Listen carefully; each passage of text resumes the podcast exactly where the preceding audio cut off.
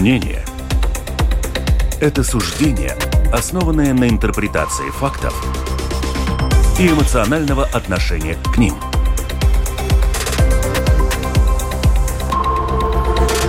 Открытый разговор на Латвийском радио 4.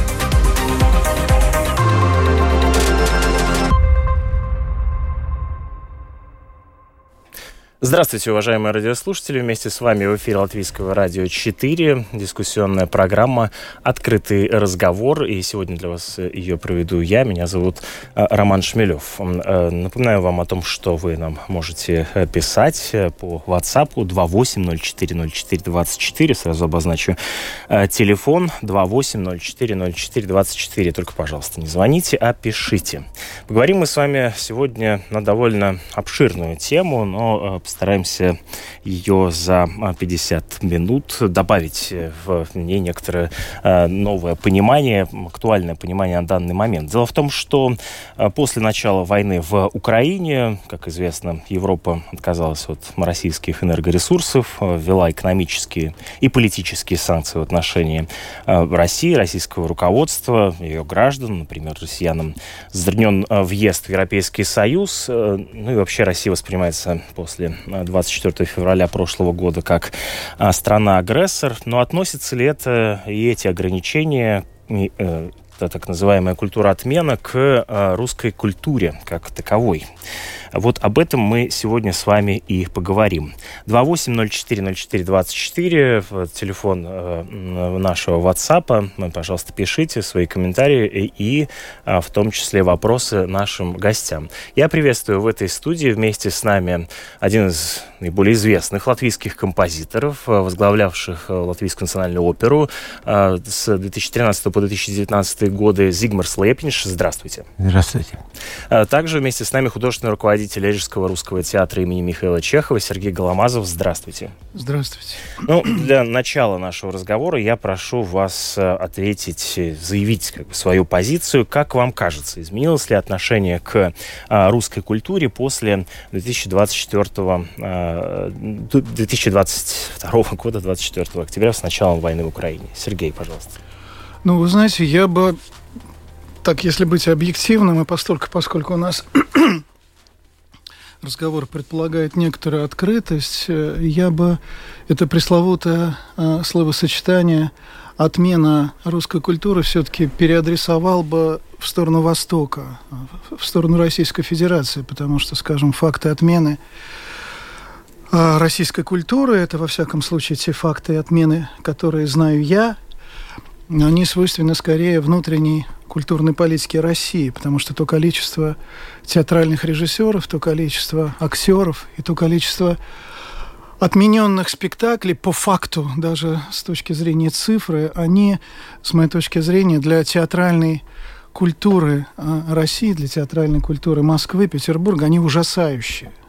Они не просто, э, как сказать, э, проблематичны, они ужасающие. Уехали уехал а, цвет российской режиссуры а, в Европу, в Америку, в Латвию, в Германию, там, я не знаю, во Францию. Вот. Это первое, если говорить про отмену. Вот. А что касается так называемой отмены в Европе, здесь или, там, скажем, в Европейском Союзе, лично я Знаю, что такая дискуссия очень активна в средствах массовой информации и на всякого рода пропагандистских российских ресурсах ведется. Лично я э, с такими фактами э, не сталкивался. Разговоры идут. Э, говорить о том, что война никоим образом не повлияла на эту тему, конечно, нельзя. Наверное, ощущение, наверное, какие-то тенденции, вероятно, существуют, но говорить о отмене российской культуры на Западе как о неком состоявшемся факте или как о какой-то там, я не знаю, политической, социальной стратегии тех или иных государств и тех или иных политиков, по крайней мере, на официальном уровне. Но мне кажется, что этого нет, это все какие-то домыслы. Понимаете, ну а брать э, намерения, настроения или там какие-то ощущения по этому поводу вполне, кстати, для кого-то понятные, э, но мне кажется, в расчет принимать это не стоит. Но вот какие-то такие у меня на эту тему ощущения. Э, подытожу, то есть отмена российской, э, российского искусства происходит э, в самой России, тому известны некоторые факты, и в Европе идет некоторое осмысление того, что... Ну, скажем так, непростое, может быть, болезненное, противоречивое, но вполне естественное для... Ну, тут стоит добавить о том, что знаменитый Миланский оперный театр «Ла Скала» открылся новый сезон оперы «Борис Годунов», который который присутствовал руководство Европейского Союза, Европейской э, комиссии Европейского парламента, Жозеф Барель, Урсула фон дер Ляйен э, присутствовали и после подчеркнуто заявили о том, что ну, вот, э, необходимо отделять Чайковского и Мусорского от проводимой Кремлем политики. Господин Лепинш, как вы видите этот, ответ на этот вопрос? Что изменилось в восприятии русской культуры после ну, российской знаете, культуры? Я сейчас уже то, что на английском называется фрилансер, я уже какое-то время э, не являюсь э, официальным представителем какого-то учреждения, потому что своих шесть лет я отработал в Национальной опере, и тогда, конечно, таких вопросов э, вообще никогда не было. Но поскольку я музыкант со своего рождения и, и и, и закончил консерваторию как пианист. И, и, конечно, э, я не могу представить, как э, можно отменить, скажем, концерт э, для фортепиано Чайковского, скажем. Ну, нет, это никак в голову не может прийти вообще даже. Даже в самом ужасном каком-то варианте, да. Но, конечно, есть вопрос. Конечно, если мы посмотрим, что и как было в истории, тогда скажем, если что касается э, весьма э, одного из таких э, выдающихся, скажем, и, и таких буквально божественно какая пелукт, как к которому относится как к Богу почти, это Бродский, да, ну да. да. Идеал божество. Идеал божество, да. И, и тогда мне стоит только почитать его стихотворение, которое в 91 году он сам написал и сам читал в, в Нью-Йорке, по-моему, где-то там, да, и, и этот uh, украинский, ну, настолько uh, грубо Э, и, и, и жестоко, жестокое отношение к, к народу, который братский народ, э, скажем, э, русским, это славяне везде, да, те же самые, да. А, после этого я как-то Бродского я бы не хотел бы какое-то время, скажем, пустить на сцену, скажем. Ну, я, я бы его, в театр, если я был бы руководителем театра, я не, не делал бы, скажем, вечер поэзии Бродского в данный момент, да, ну, вы имеете что... в виду, что вот это стихотворение знаменитое скандальное на независимость Украины, да, которое... Да, да, да, да, да. Ну, если вы да, посмотрите э, обратно, такая, такое же можно найти у Пушкина, конечно. Ну да, да? это известно. Потому что там это России, французский да? вариант, да, который там... Э, это борьба между Польшей там и эти... Это эти спор дела. славян между собой. Да, да, давайте мы вот э, я введу в данном случае тогда... Я хотел закончить. Да, прошу прощения. Я хотел просто да. добавить, что э, мне кажется, что в этот момент это все зависит от интеллекта и позиции каждого отдельного руководителя Э, какого-то учреждения, не знаю, театра, концертной организации, он берет, не берет. Это его персональное. Не может быть такое, что э, есть отказ от этого, э, ну, такой тотальный отказ. Это может быть только если вот его персональное чувство говорит ему, что ему надо, ну, он сейчас надо ну, как-то притормозить, ну, это его дело, да, но какое-то общее такое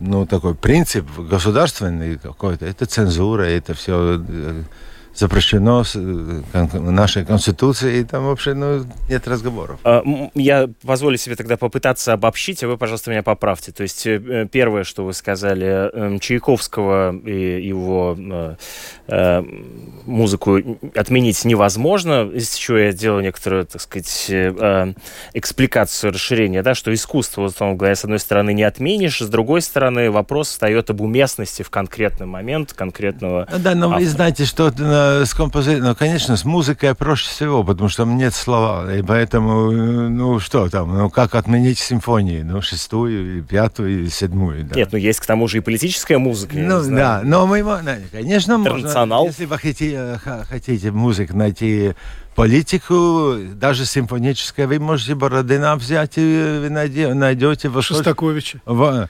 именно Бородина, потому что э, он писал, что э, ну, была русская война, с, не помню, с турками, с кем-то там, да, и это восточные темы, которые проигрывают русским темам музыки, это возможно, э, ну, это вопрос композитора, как он...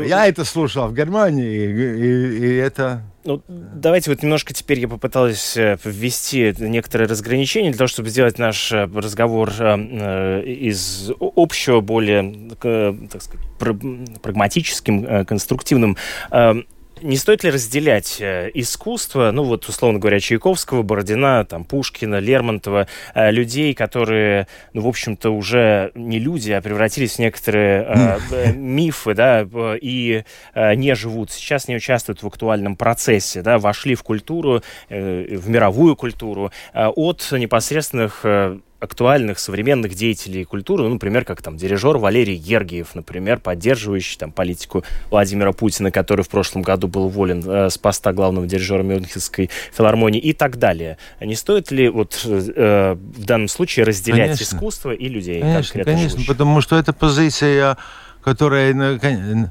ну, еще все-таки хочу вернуться к Пушкину, да. Uh-huh. Ну, в это время не было же телевидения, радио и, скажем, не дай бог, интернет еще, да. Он писал стихотворения, которые царь подтверждал, или там, э, или которых читали каких-то э, совещаниях, нет, каких-то балах, наверное, что это был как информационный такой, ну, эм, Э, ну, такой, как сегодня мы слушаем известия. Это какие-то известия с его персональной точки зрения, да. Угу. Поэтому, конечно, если мы так на это смотрим, что Пушкин был, ну как он, это кто-то же даже в это время там читал, что какие-то того времени либеральная часть русской аудитории не принял это даже в те времена, когда он был еще живой.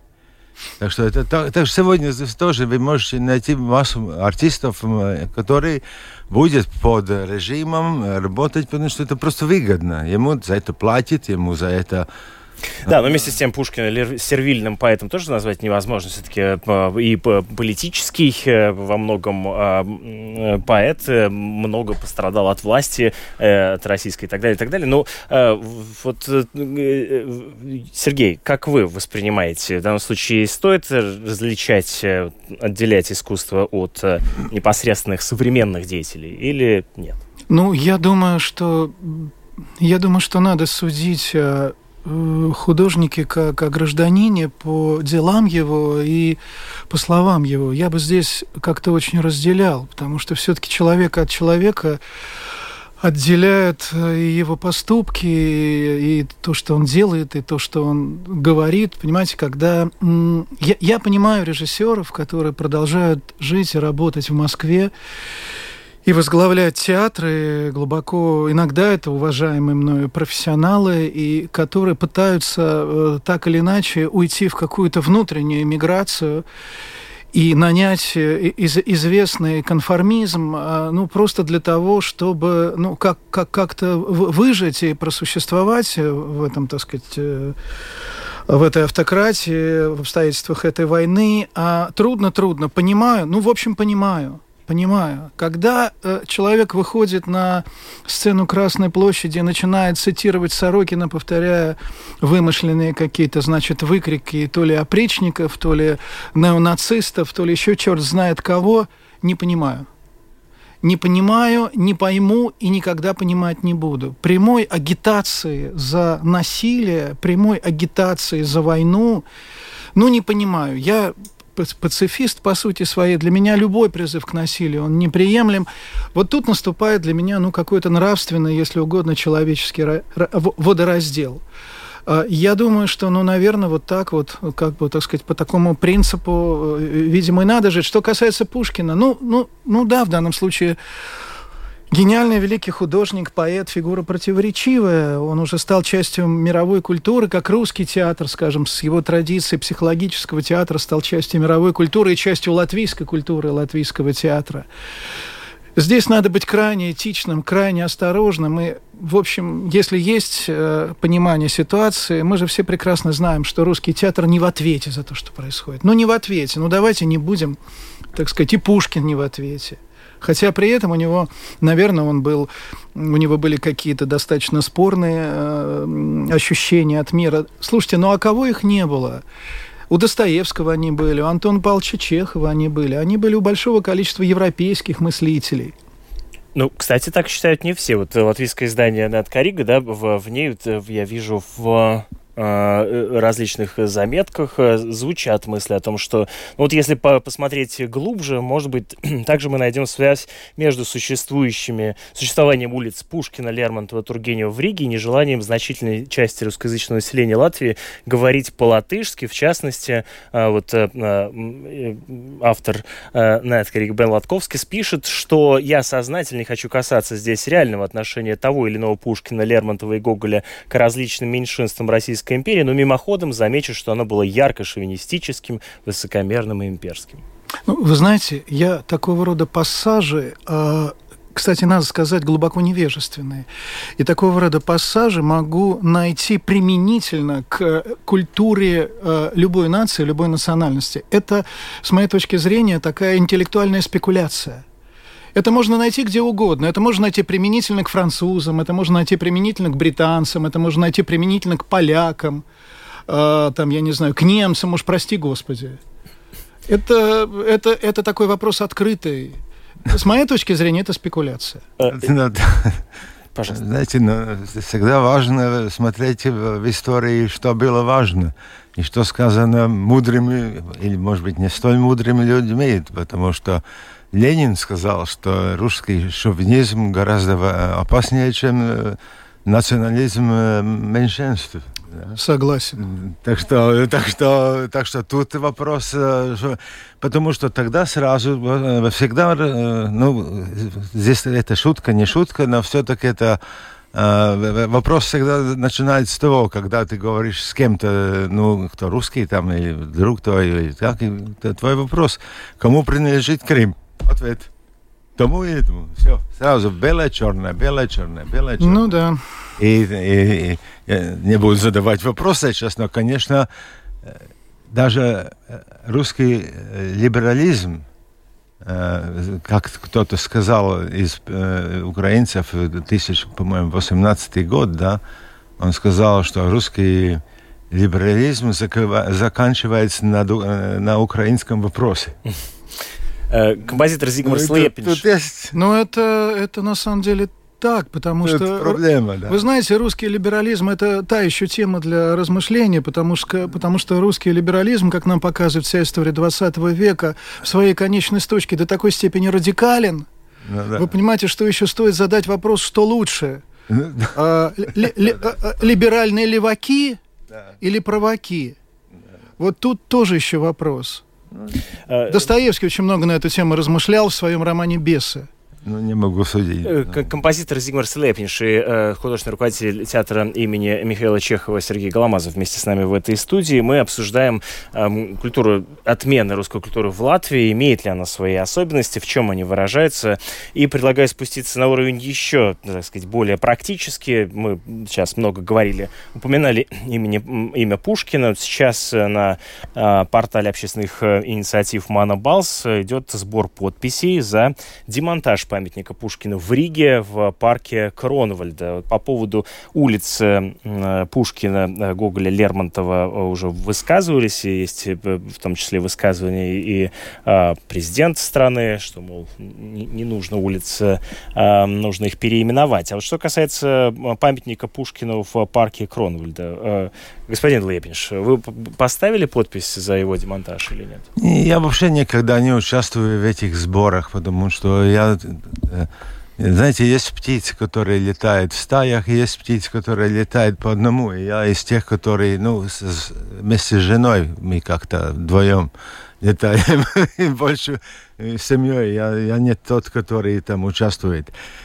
Но мнение у меня есть. Все-таки. И это, это есть такое, что надо смотреть, ну, что конкретно э, связывает Ригу с Пушкиным. Вопрос mm-hmm. очень простой. Э, я как-то не вижу, что есть связь. Я вижу как, как такую, ну, скажем, акцию бывшего мэра города, который был ну, Ушаков, да, что это, ну, там можно найти любые политические подлоги, почему это так было. Если бы это был бы, скажем, по-моему, Рерих, и кто жил в Риге? Но в Риге есть много русских, э, э, жили много русских э, артистов и художников. И в 20-х, 30-х годах здесь можно найти, по-моему, уйму, но я сейчас не, не, не буду, не могу даже назвать а вот э, Тогда в, им, вопрос по, по поводу, э, как раз, э, видимо, этот вопрос может быть адресован вам, господин Лепинш. Вы сказали, что не видите причин, так сказать, не видите связи Пушкина с Ригой. Это наши слушатели пишут. Ну, а наличие, соответственно, большого русского сообщества в Риге, которое в том ну, числе читает да, Пушкина. Ну, это хорошо, но, но тогда сколько памятников, знаете, Рига не хватит улиц, чтобы всех русских русских... Ну, не всех, но а... Пушкин как одно из сказать, собирательных. Ну, не, ну, не надо. Это, это тоже из того самого э, вопрос, который мы только что уже обсуждали. Мы по, по кругу вернулись обратно к тому, мы уже, что мы говорили. Знаете, в Латвии есть достаточно много и своих еще, которые не отмечены на улицах, да, и и если уж так говорить, да, на площадях или я не знаю куда-то, да, а, и, и тогда, ну как? Э, ну, тогда Тургенев тоже, тогда Лермонтов, ну, тогда помню Чайковского оперы, да? Тогда, ну, а там, там, там есть место, там в парке можно, там стоит один композитор, почему бы нет, там целая стайка. Ну, Тарас Шевченко там стоит, например, в частности, как некоторый символ украинской культуры. Он где? тоже никакого отношения к Риге не, не имеет? Знаю, где он. М? Не знаю. Там же в этом же парке. В этом же парке там стоит да. еще в том числе знаменитый э, математик. Стороны. Я живу в Риге, не знаю. Да, у Шевченко там довольно большой памятник. Это вот вокруг э, управления портом они Да, да. Э, к нам... Все просто его поставили, почему? к нашему, ну, тоже возникают вопросы. Хорошо. Вместе с нами на прямой связи также театральный продюсер Евгения Шерменева. Евгения, добрый день, слышите ли вы студию? Добрый день, Роман. Слышу. А, Я немножко послушала начало, потом прервалась, и вот сейчас присоединилась снова. Прошу вас э, высказаться. Как вы видите, в чем э, проявляется ли в латвийском э, обществе, или в частности в э, латвийской культуре, э, такие, те или иные факты отмены э, русской и русскоязычной культуры? Как вам кажется?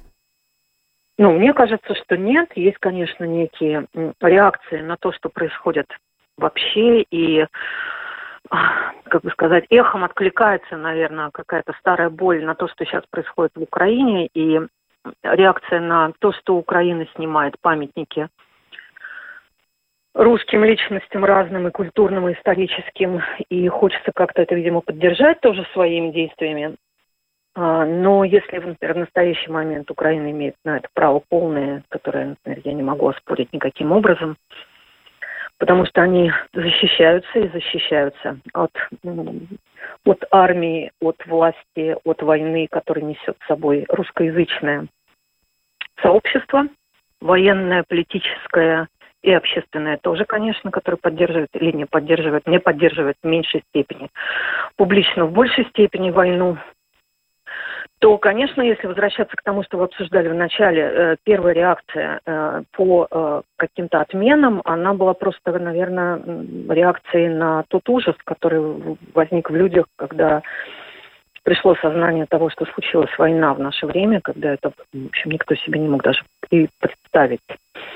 И попытка дистанцироваться тем или иным образом, она абсолютно нормальная, человеческая, где бы она ни происходила в какой бы стране мира ни происходило. А если, опять-таки, возвращаться к Украине, то им необходимо просто быть э, в, в противостоянии ко всему русскому, естественно, потому что иначе они не смогут воевать. И мне кажется, что касается Латвии, это просто э, дало реакцию эхом на то, что Латвия очень долго хранила в себе эту боль, боль э, насильственного присоединения и, э, и трагедий, которые происходили здесь на территории Латвии, с людьми Латвии, с обществом Латвии, и с культурой Латвии, которая была подчинена Советскому Союзу, а Советский Союз олицетворялся русским языком и, и центром в Москве, в России, поэтому это, конечно, какая-то такая, мне кажется, есть такая болезненная, болезненное эхо и его можно абсолютно понять. Но то, что отмены официально никакой не существует, это действительно так, потому что я могу привести в пример свою небольшую крохотную продюсерскую частную компанию, в которой играются спектакли по пьесе Вани Воропаева, Михаила Дурненкова и Павла Плешко, это белорусский драматург, который пишет на русском языке. Все эти три драматурга сейчас в России не ставят. Ну, Паша Пришко еще ставится э, как белорус и не выскажившийся, ну, как живущий в Беларуси человек, который э, ну, просто пишет свои пьесы, да, а Иван Вырыпаев и Михаил Дурненков, которые заняли явно антивоенную позицию, их пьесы просто запрещены в России. Если говорить про отмену русской культуры, то действительно на территории Российской Федерации их пьесы запрещены, а здесь мы их играем, и играем мы их на русском языке. Вы э, часто занимаетесь международными театральными проектами, сотрудничество между деятелями культуры Латвии, э, России, Украины, Беларуси, Украины, других да, стран. Да, а, Расскажите, да. пожалуйста, вы чувствуете какое-то изменение в этом отношении, э, в отношениях между людьми, между представителями театра, творческих профессий после начала войны? Ну, я для себя прекрасно понимаю, что в каких бы я хороших отношениях не оставалась с частью украинской театральной общины и общественности, я прекрасно понимаю, что перспективы каких-то серьезных отношений между теми, кто занимается русским театром, и теми, кто занимается украинским театром, в ближайшее время не предвидится. Никаких гастролях, обменах, э, не знаю, там, чего угодно речи быть просто не может. Мы никогда в ближайшее время ближайшие несколько лет, там, не знаю, ближайшее десятилетие, когда это еще успокоится, я не знаю, мы не сможем поехать ни с какими гастролями, обменами и так далее в Украину. Надо об этом просто забыть, потому что мы не имеем на это права. Как э, вы... а, это слишком болезненно. Да. Даже навязывать эту идею, мне кажется, и обсуждать ее сейчас, о том, что там какой-то русский театр может поехать с русским спектаклем, или даже не с русским спектаклем, в Украину, это бессмысленное обсуждение. Этого не будет никогда. Ну, хорошо, но вы как, э, с одной стороны, носительница русской культуры, с другой стороны, как деятельница, да, э, деятель. Да, но случае, я что, продолжаю, как я вам? продолжаю работать. Ну, конечно, я продолжаю работать. Смотрите, я летом сделала, и мне, мне, мне, мне важно, что мне доверяют, и что со мной не рвут связи, и меня как-то поддерживают в этом отношении театр драматургов в Украине, который возглавляет, э, ну, который 20 человек украинских современных драматургов, которые пишут пьесы, и вот Джон Фридман с ними работает, и я с Джоном Фридманом, и мы этим занимаемся на территории не только там Латвии, да, и там в Германии мы поддерживаем какие-то вещи, я знаю, кто пишет. И я сделала онлайн-проект, который в котором участвовали украинские актеры, живущие в Балтии, в том числе и девочки две, которые уехали в весну этого года из Украины. Сейчас одна из них уже вернулась домой, актрисы. Мы сделали спектакль на украинском языке, и мне, конечно, было это, для меня это было таким ну, важным доверием, что они со мной согласились работать, это делать. То есть как, на каких-то частных инициативах, каких-то личных отношениях, конечно, это будет продолжаться, но э, в глобальном смысле нет. Я в этом абсолютно уверена. И я понимаю прекрасно, что, например, там в Польше какие-то вещи невозможны сейчас, потому что Польша приняла максимальное количество украинских беженцев, и в ситуации, когда люди э, болезненно реагируют на русский язык, болезненно реагируют на присутствие русских в своей э, ауре рядом, да, то надо просто уступать это место. Извините, а как? Что, что вы имеете в виду под этим? Я имею в виду, что, например, многие украинские авторы или театральные деятели не будут сидеть на круглых столах рядом с представителями российской культуры. С любыми, да, представителями? Проект, да, да, да, да, просто, ну, нет. А вот я когда сейчас делала в октябре большой проект «Гертрудс в театре», который был инициирован Гёте-институтом, это были читки, переводы на латышские читки пьес украинских и белорусских авторов, то я приехала, Андрей, Андрей Бондаренко из Львова, а, он приехал, ему было интересно, это читали актеры Дали в театре его пьес, переведенные на латышский язык. У нас была дискуссия, был Саша Марченко, который уже давно живет в Вильнюсе, режиссер и руководитель Центра драматургии в, в Минске долгое время, давно уехал уже из Минска. И прежде чем сделать эту дискуссию, я Андрея спросила, Андрей, ты не будешь против, если рядом с тобой будет Саша Марченко? Он сказал, Саша, нет. Нет, а, я это не будешь против, если мы что-то будем говорить на русском? Нет. Но я задаю эти вопросы, и он мне дякует за это, что я э, его спрашиваю, интересуюсь его мнением. Но бывает такое, что кто-то будет отказываться кто-то не будет принимать участие в международных дискуссиях, конференциях, если рядом будут сидеть люди из российского, из российской области. Э, да, я вас понял. Спасибо вам большое за комментарий. Театральный продюсер да. Евгения Шерменева была вместе с нами на прямой э, связи. Мы возвращаемся к нашему разговору в студии. Напомню, что вместе с нами э, композитор Зигмар Слепнинши и э, художественный руководитель театра э, имени Михаила Чехова Сергей Голомазов. Ну вот Пушкин и Бродский уже не смогут э, высказаться никак, да, по отношению к актуальным событиям и войне России с Украиной. Ну, а ныне живущие деятели э, культуры, что мы ждем или не ждем от них? Ждем ли мы чего-то от них, их позицию, э, какую-то явно э, проговоренную по э, войне или нет, господин Ну, Должны ли они нам, как обществу, что-либо сказать? Я думаю, так или иначе, да, потому что такого рода события, они не могут не вызывать, э, ну, я не знаю, отклика, протеста, возмущения, ну, как минимум, а, какой-то э, человеческой боли просто за то, что ну, убивают людей. Э, понимаете, что касается нас, что касается меня, что касается театра, ну, начиная с того, что перед каждым спектаклем у нас звучит обращение – директора театра Дана Бьорк к зрителям, к тем, кто посещает нас театр, а, к зрителям. Вот. И там, кстати, в этом обращении поднимается та тема, которую мы сегодня а, обсуждаем, что русская культура, русский театр, все-таки русский язык не в ответе за то, что происходит в Украине. Вот. И давайте будем беречь и русскую культуру, и русский театр, и мир в связи с этим, потому что Э, если не так, то это продолжение войны, а это тупик. А, ну а другой ответ, ну какой он может быть? Э, конечно, без конца говорить на эту тему и ставить спектакли. То, чем мы занимаемся. Надо сказать, что мы размышляем на тему войны, на тему человеческого насилия, предательства, унижения. Долгие годы, еще задолго до того, как началась война в Украине, у нас появился спектакль Артура Миллера случай в Виши, где просто разговор идет на эту тему. Вот, поэтому вот это мы можем сделать, вот это я могу сделать, вот это может а, сделать театр. Мы можем помогать украинским беженцам, мы можем помогать украинским э, актерам, которые приехали в Латвию, или тем работникам театра, которые приехали э, в Латвию из Украины, давать им место работы, собирать деньги. Э, давать им возможность э, как-то здесь работать, существовать, жить, выживать э, после всего того, что они пережили, после того апокалипсиса, этой катастрофы, которая случилась с их миром. И с их родиной. Вот это мы можем делать. Да, вот вы упомянули о, о том, что перед выступлениями звучат обращения к публике. Я вас коротко прошу прокомментировать э, вот, э, звучащие Э, из Министерства э, культуры заявление о том, что поступают жалобы на управление театром, в которых директор обвиняли в недостатке лояльности.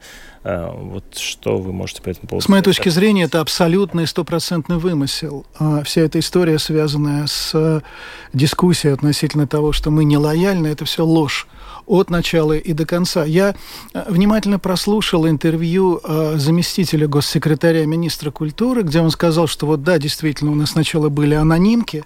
Ну, во-первых, всякого рода обвинения в нелояльности – это э, очевидная галимая спекуляция вокруг геополитической ситуации, в которой мы, трагической, вокруг которой мы все находимся, это как минимум недостойно тех людей, которые этим занимаются. Вот. Но заместитель э, госсекретаря сказал, что у нас нет возможности проверить эти факты. Вот тут я не соглашусь. А, мне кажется, что у Министерства культуры есть возможность это проверить. Пожалуйста, приходите в театр и встретитесь с коллективом.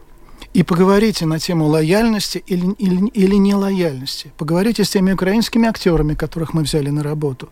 Поговорите с коллективом. Там еще идет пресловутая дискуссия, абсолютно не соответствующая действительности, вокруг какого-то, значит, раскола.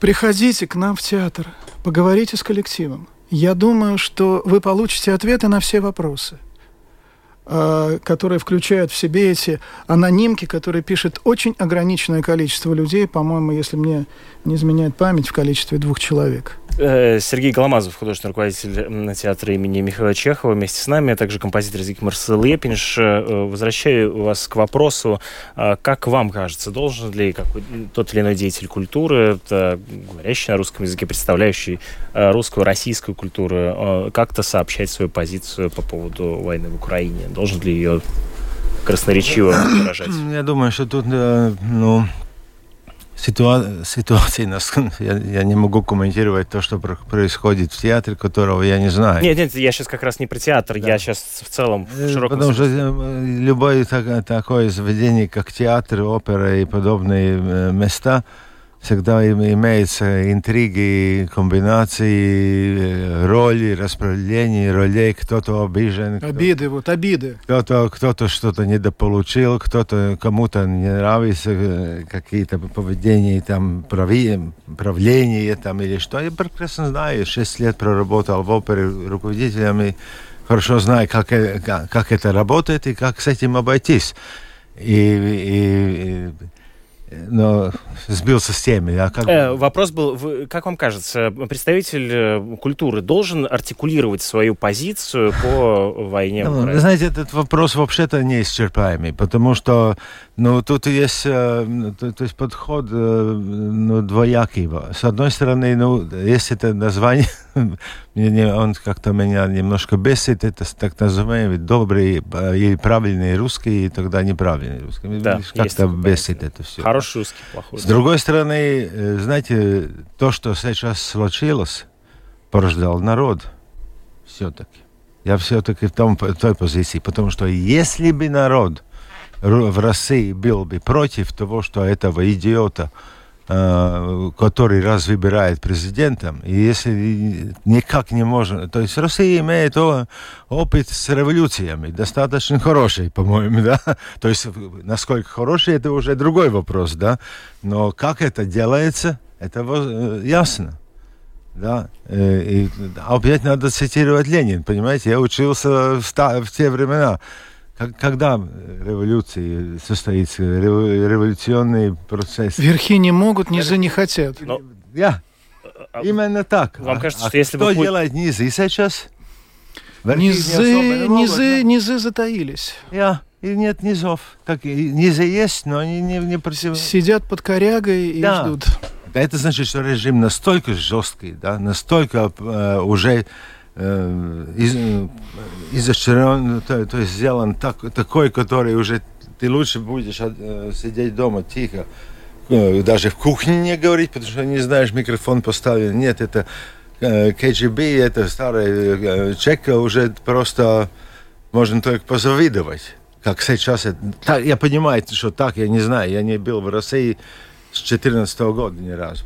Я могу... Э, господин Лепнич, уточните, пожалуйста, э, я правильно понял, что э, если бы Путин в прошлом году не начал войну, то она все равно бы произошла, потому что российский народ желал? Ну, да, наверняка, да. Ну, да, да, но все, все как-то... Ну, знаете, как я, я вижу эту ситуацию? Я не думаю, что только не я, но это по всем статьям.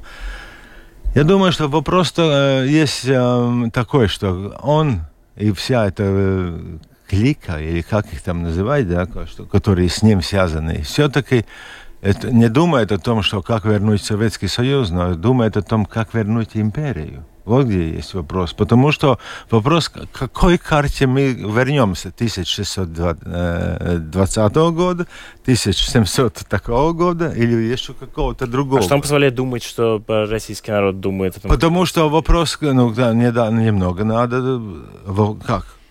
Народ нормально, э, любой большой народ думает, что мы могучие, могучие, у нас есть свой царь в России, всегда царь был. Ну, без царя не, ничего в России не было. Но были другие цари, там, коммунисты, все равно это был царь. Да? И, и, и этот э, вопрос, кому что принадлежит,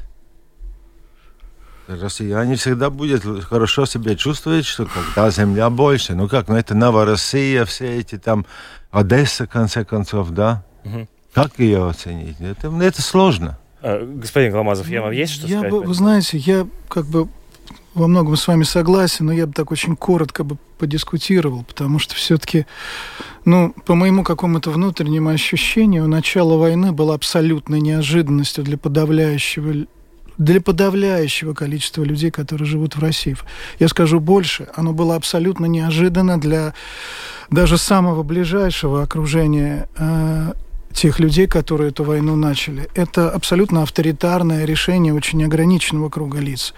Нет, конечно, в России среди, э, там, среди социума существует определенный, наверное, процент э, Э, людей, которые клеют там на машины немецкого производства, там можем повторить, и на Берлин. Это понятно, наверное, такой процент оголтелых есть везде, но он он небольшой, как мне кажется. Ну хорошо, даже, но это не большинство. И мне, у меня глубокое убеждение, что большинство, да, они, они затаились, да, они боятся, да, они под корягой, да, они чувствуют на себя это давление спецслужб, там, это, это Росгвардии, там, это доносы и так далее. Но мне кажется, они это дело внутренне не поддерживают. Ну, просто посмотрите, какая была реакция на первую волну мобилизации и какой, какой так сказать, эмоциональный шлейф продолжается до сих пор. Я, э, я не верю в то, что, извините, русские хотят воевать. Но вот я сейчас говорю о простых людях потому что есть какая-то очень мощная беда, связанная с 20 веком, и Вторая мировая война.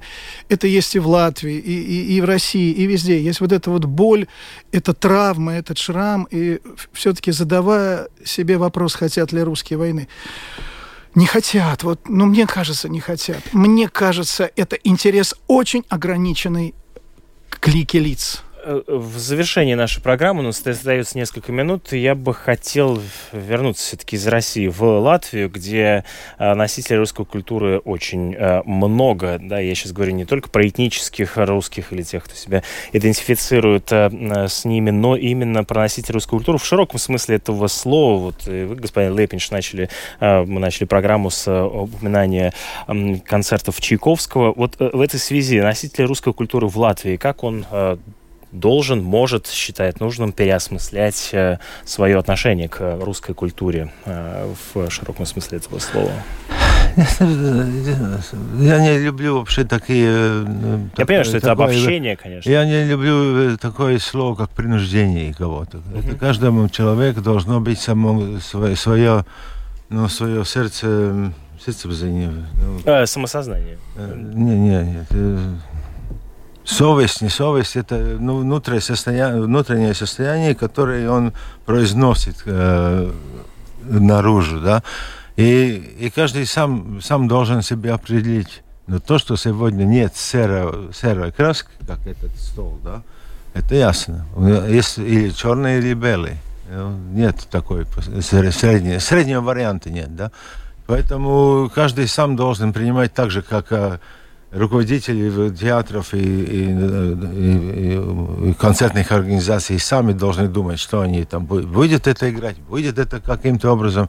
В Латвии нет э, принуждений в этом. В Латвии то, что говорил предыдущий продюсер, да, она правильно сказала. Здесь осталось в Латвии эта проблема двоякая, потому что здесь не только русские, здесь с немцами проблема была. Здесь мы, остались посередине маленькие и незащищенные с двух сторон. Да? У, нас, э, у нас всего лишь полтора миллиона, включая даже русских, которые здесь живут. Да?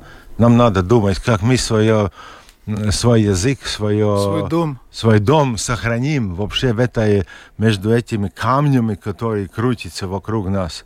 У нас нет выбора большого. Поэтому мы обычно знаем два-три языка, как минимум, и можем, можем как-то э, общаться. Да. Но это другое, совсем у нас другой, у меня лично даже, другое понятие в этом, да.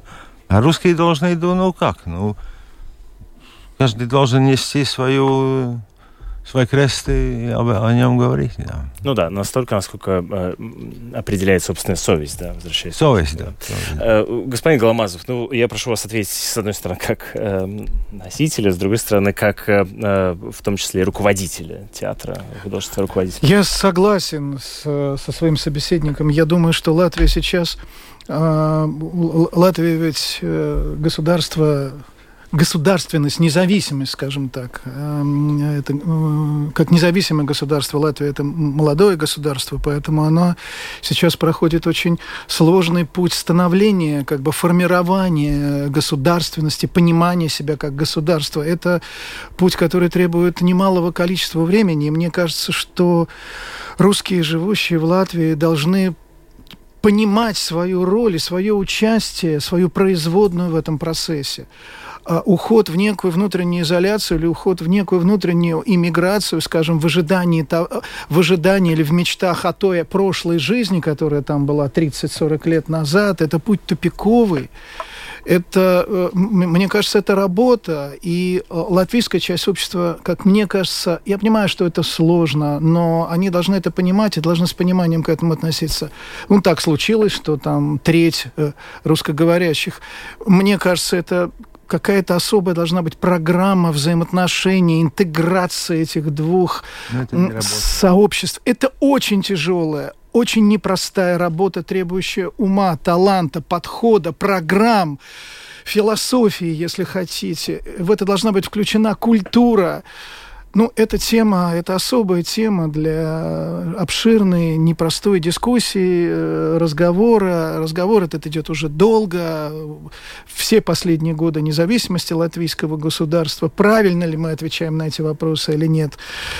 Не знаю, не, не мне судить, не беру на себя право давать эти оценки, но мне хочется думать, что путь этот закончится. Ну, не только 30 лет. Латвия, ну, нет, значительно больше, да. Я... Это государство, Конечно. которое имело Опять от Ленина. Да, да, да. Но я имею в виду, я включаю вот те годы независимости после Старой мумии. Да, фев, февральской октябрьской революции. До, да. сих, до сих пор. Красные стрелки, белые стрелки. Это там там такая история получилась. Или как сейчас надо, сейчас надо говорить, февральская революция, октябрьский переворот, что будет точнее, кстати. Именно да, так, да, именно так. Что... Потому что октябрьский пере, пере, переворот... Переворот, переворот. Да, ну вот э, возвращаясь к а практическим проявлениям этого а, участия в формировании латвийского общества, они какие должны быть? Ну, со стороны русских ты должен понимать, что ты часть, э, что ты э, русскоговорящая часть латвийского общества с его законами, с его языком, с его самобытностью, с его обычаями, с его укладом и с его культурой. И это надо принять как данность и генерировать себя э, в эти обстоятельства. Другого, как мне кажется, пути нет.